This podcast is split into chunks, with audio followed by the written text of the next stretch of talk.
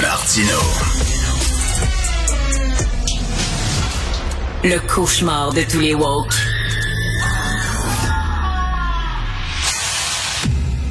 Alors, euh, j'espère que vous avez vu euh, euh, Le Monde à l'envers, l'émission animée par Stéphane Bureau sur les ondes de TVA le vendredi à 20h la semaine dernière. Ben, premièrement parce que j'étais là. C'était ma première fois, puis c'était très le fun. C'est une émission qui est tellement le fun à faire. Et aussi parce que, ben, Stéphane, à l'invitation du recherchiste Karl, Marchand, qui est un, un, de nos anciens collègues que je salue, a interviewé Al Newman. Al Newman, c'est un ancien paramédic et c'était une entrevue, ma foi, passionnante et fascinante. Al Newman, il a euh, un, site, euh, une, page euh, dans, dans des médias sociaux qui s'intitule La dernière ambulance et il parlait des problèmes de la job de paramédic et puis les retards des ambulances et bon et tout ça, je ne veux pas refaire l'entrevue que faite et bien faite Stéphane Bureau avec Carl Newman, l'ancien paramédic. Allez sur Internet, vous allez la retrouver sur la page de TVA Le Monde à l'envers. Mais moi, euh, j'ai euh, croisé Al Newman euh, après l'émission, après l'enregistrement de l'émission, et j'ai vu un gars passionnant. Moi, je moi, je suis fasciné par les gens qui ont 20 vies tu sais, dans une vie, quelqu'un qui a 20 vies, là, qui, a fait, qui a vécu toutes sortes d'affaires. Et c'est le cas dans Newman. Et je me suis dit, tiens, pour un vendredi, ça serait le fun de discuter avec M. Newman. Il est avec nous. Al Newman, bonjour. Bonjour, M. Martin. Bonjour, anglophone qui parle très bien français, faut le dire. Al, tu étais, on peut se dire tu? oui. OK, on, va se dire tu parce que tu, tu me parais si sympathique. Tu étais Rudy pour les Ramones. OK, Rudy, ça c'est quelqu'un qui aide, qui transporte le matériel, etc., qui branche les haut-parleurs, les fils et tout ça, qui se prend. Tu étais Rudy pour les Ramones, un des, groupes cultes du mouvement punk. Pendant combien de temps tu fait ça, Al?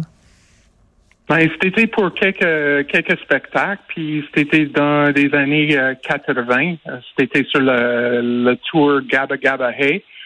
Puis euh, moi, c'était euh, comme le, le, vrai rock and roll. C'était euh, c'était un des groupes que j'ai travaillé avec. Est-ce que tu es devenu paramédic, Al, parce que justement, tu étais habitué à dealer avec des gens qui faisaient des overdoses? Mais en parallèle de la musique, euh, j'ai commencé comme roadie, puis technicien de son, puis lumière. Puis finalement, j'étais toujours paramédic. Comme ça, j'ai mon expérience avec des avec les des spectacles, j'étais comme un stage medic. Puis j'ai travaillé pour plusieurs groupes pour exactement ça, euh, pour traiter des euh, des vedettes. Euh, ah, pour vrai? OK, je pensais que c'était un gag que j'ai lancé, qu'un collègue ici, un confrère, euh, m'avait lancé. Et Mais pour vrai, tu étais paramédic à l'époque, Al, donc euh, tu étais, je sais, quasiment comme un, médecin pour le groupe? Ben, pas comme un médecin, mais comme un paramédic, oui. je peux dire que pour certains groupes, c'était comme une nécessité. ouais, sans, sans dire des noms, mais je peux dire que euh, après cette expérience, euh, comme plusieurs expériences que j'ai vécues, j'ai dit, oups, OK, j'ai besoin de finir mon bac. Euh, mais mais est-ce que ça arrivait quand comme les membres du groupe faisaient des surdoses de drogue ou avaient trop bu, etc. Et ils avaient besoin de ton aide?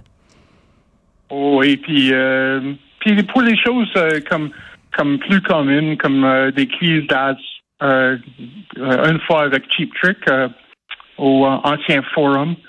Puis euh, c'était un crise pour euh, pour un des membres du groupe. c'est pas c'est pas toujours les mauvaises choses, c'est juste des choses. OK, mais donc, tu étais Rudy, entre autres, pour les Ramones. On, va s'en reparler. Pour les P-Furs, qui est un de mes groupes préférés, les Psychedelic Furs. donc, pour Cheap Trick et pour quel autre groupe? Spyro Gyra, Stevie Forbert, ben, il y en a plusieurs. Euh, ben Harry James, comme on a parlé au, euh, au Le Monde dans l'envers, j'ai travaillé avec Harry James puis son big band en 81. Ça veut dire que c'était à la, vraiment à la fin de son carrière. Il a décédé en 83. Harry James était euh, comme Glenn Miller, euh, était comme euh, Benny Goodman, il était chef d'orchestre pour un big band. Et Harry James est passé à l'histoire parce qu'il a vu les débuts. Harry James, il a vu les débuts d'un jeune chanteur qui commençait avec lui, qui avait aucune carrière. C'est la première fois qu'il montait sur scène, je crois. Un jeune chanteur qui s'appelait Frank Frank Sinatra. En plein ça. Donc, tu as travaillé. je ne sais pas si vous, connaissez l'histoire, mais Harry James a demandé à Frank Sinatra de changer son nom pour Frankie Satin. Puis, euh, puis euh, Frank Sinatra a dit non, puis le reste, c'est l'histoire. Oui, ben, il a dit Sinatra, ça, donc Satin, comme du satin. Il a dit, tu vas t'appeler euh, Frank Satin. Et Frank Sinatra, il a dit Over My Dead Body, que je vais utiliser ce nom-là. Ouais, c'est ça. Puis, puis ben, Harry James, il a commencé comme le gars qui a joué pour Benny Goodman, puis euh, Harry James a lancé son carrière en 39. Imagine, en 39 avec son big band. Puis moi, j'ai travaillé avec lui, puis c'était vraiment par hasard. Il, avait besoin d'un opérateur pour une lumière qui s'appelle un Super Trooper dans l'époque. Puis euh, il a demandé à moi, parce que j'étais comme Rowie, j'ai aucune idée comment ça fonctionne la lumière, mais j'ai dit OK. Puis euh, euh, j'ai, j'ai eu une chance. C'était le privilège de travailler avec un des gros euh, gros anciens vedettes. Ben oui. est-ce qu'il te parlait de Frank Sinatra, M. James? Non, mais il parlait de comme comme tous ses aventures sur la rue, puis tous les tous les vedettes qui travaillent avec, c'était incroyable. C'est Rosemary Clooney. Imagine, la, je pense que ça, c'est la mère de George Clooney. C'est la tante, c'est la tante de George Clooney. C'est la tante.